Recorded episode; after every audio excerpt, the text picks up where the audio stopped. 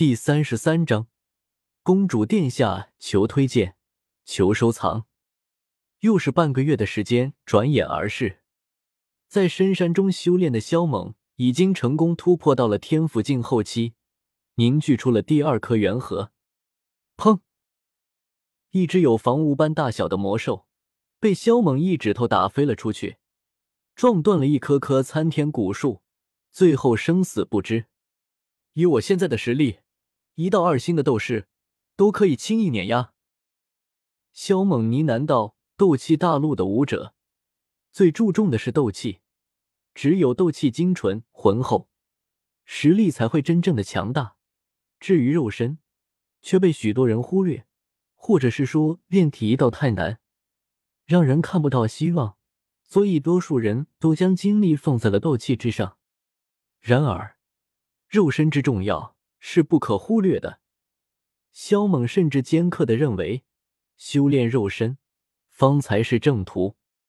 此刻，在他看来，世界就仿佛是一个生命体，而所有的武者无异于是寄生虫，都在不断消耗这个世界的能量。可一个世界的能量会无穷无尽吗？答案是不可能。斗气大陆的本源地气被耗尽，这就是个最好的证明。那么会不会有一天，这个世界的斗气也会被消耗干净，变得跟地球一样？这完全是有可能的。然而，如果真到了那一天，依靠斗气变强的这些武者没了斗气的支撑，那么他们的修为会不会蹭蹭的往下掉？原本该活一千年的，会不会两三百年就死翘翘了？最后是不是连架都不敢打，怕体内仅存的斗气被消耗干净？这都是肯定的。本源地气耗尽，所以这个世界便无人能再突破到斗帝。斗气一旦耗尽，这个世界将不会再有武者，甚至曾经的强者也会变得跟普通人一样。肉身就如同这个世界，而源于自身的元力，就好比如是这个世界的斗气。现在，他体内虽然还不能产生源源不断的元力，也需要摄取这个世界的能量，但是他相信，只要将肉身熬炼到极致，元力终会有无穷无尽的时候，不用依靠外界，他依旧能够强大无敌，与世长存。哪怕有一天元力会干枯断绝，那他也要比别人活得更久，不是？再退一万步讲。哪怕肉身无法产生源源不断的能量，到时候他受到的影响也不会很大。当然，这一天可能会来得很迟，但终究会有那么一天的，因为他不觉得这世上会有永恒这玩意儿。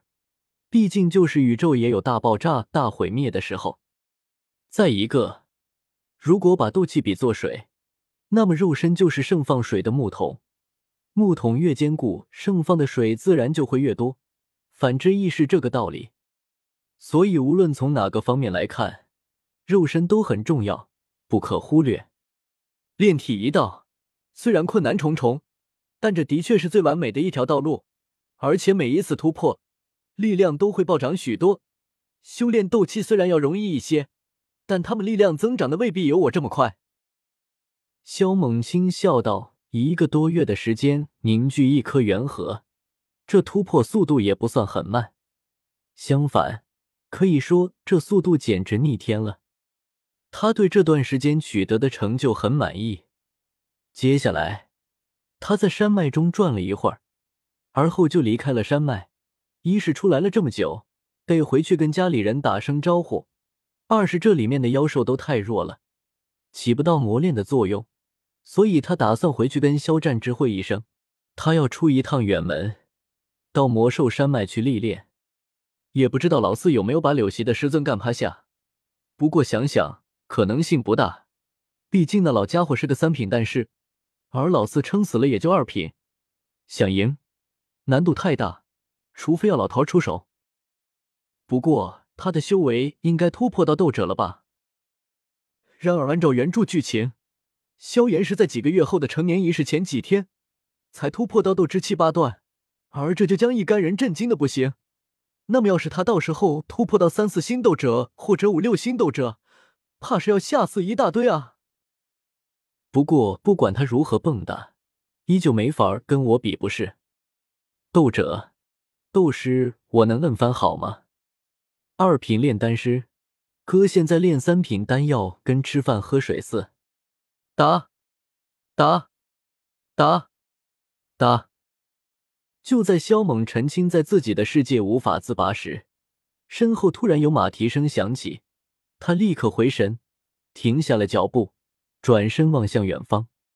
入眼处是十来个身披甲胄的中年，护卫着一个跟他年纪相仿的少女，似是在逃命，因为他们身上都有伤，而且神色很焦急。看到这群人，萧猛先是一愣。而后倒吸了一口冷气，这些人不但自身实力强大，就是坐骑都很强，是三级风灵马，有大斗师的实力。他们身穿统一的战甲，想必是加玛帝国的卫队。然而以如此强大的卫队来保护这么一个少女，那么这个少女的身份定然不一般，多半是皇室中的人，甚至是一位公主殿下。可问题来了，谁他妈的吃饱了撑的？敢在加玛帝国的地盘上追杀皇室中的人，萧猛眉头紧蹙，心中很疑惑。难道是云岚宗？萧猛心头突然一惊，在加玛帝国有这个胆子和实力的，除了云岚宗外，似乎没有那个家族或者宗门敢挑衅加玛帝国的权威。而且根据原著剧情，云岚宗本就有吞噬加玛帝国的野心。萧猛神色一凝。你难道想来应该就是云岚宗的人了？只是他们的行动是不是早了一些？按照原著剧情，云岚宗不应该这么快对加玛帝国动手才是啊！就在萧猛疑惑时，那群护卫便已经来到了他的不远处。那位身着奢华锦袍、身材高挑、浑身上下透着一股冷艳的少女，淡淡的瞥了他一眼，随后偏过头去。快速策马而过，掀起了浓浓的沙尘暴。对此，萧猛暗骂不已：“麻痹的，长得漂亮了不起啊！要不是看你跑得快，我特么的先按你在地上打个啵儿！”萧猛愤愤道。随后，萧猛往后瞅了瞅，想看看追杀他们的都是些什么人，但他等了十几分钟，却连个鬼影子都没看见，连一个追兵都没有。他们跑那么快干什么？还他妈一副生死攸关的表情，就是参加世界马拉松比赛，也用不着这么拼啊！萧猛吐槽道。他撇了撇嘴，而后继续返回乌坦城。然而他刚走出去七八里路，便听到一阵打斗声。从打斗的声音来看，这绝对是高手在过招，太剧烈了。难道是先前那波人遇到了对手？萧猛神色一滞，随后展开身形，顺着声音传来的方向追去。他心中好奇，想看个究竟。萧猛躲在一棵大树上，扒开树枝往那峡谷中看去。果然，就是先前那一队人马被一群黑袍人拦住了，而且黑衣人的数量要远远超过卫队，实力更是要比那些卫队强很多，连斗灵强者都有三人。擦！这群黑衣鬼是从那里冒出来的？难道他们抄了近路？萧猛哑然：“你们到底是什么人？敢劫杀公主殿下？难道就不怕全族被诛吗？”一个高大的汉子怒声咆哮道：“公主？那婆娘还真是加玛帝国的公主？”萧猛心中微微一惊，随后呢喃道：“看这娘们儿的年纪，要比我还要大一两岁。”她应该是那位妖夜公主，加玛帝国十大强者之一，加玛帝国皇室的守护者加刑天的孙女儿之一。哼，孔风，这话你已经说过很多次了，你不嫌烦吗？一位黑袍人冷笑道：“一群藏头露尾的东西，你们会为今天的行为而付出代价的。”被称为孔风的中年怒吼道：“ 呵呵，就算要付出代价，你们也看不到了，不是？”黑袍人撇嘴道：“孔风三星斗灵，但却被两位四星斗灵围剿，很快就落败，失去了再战的能力。孔风，结束了。一位黑袍人一剑斩了下去，要将重伤的孔风斩杀。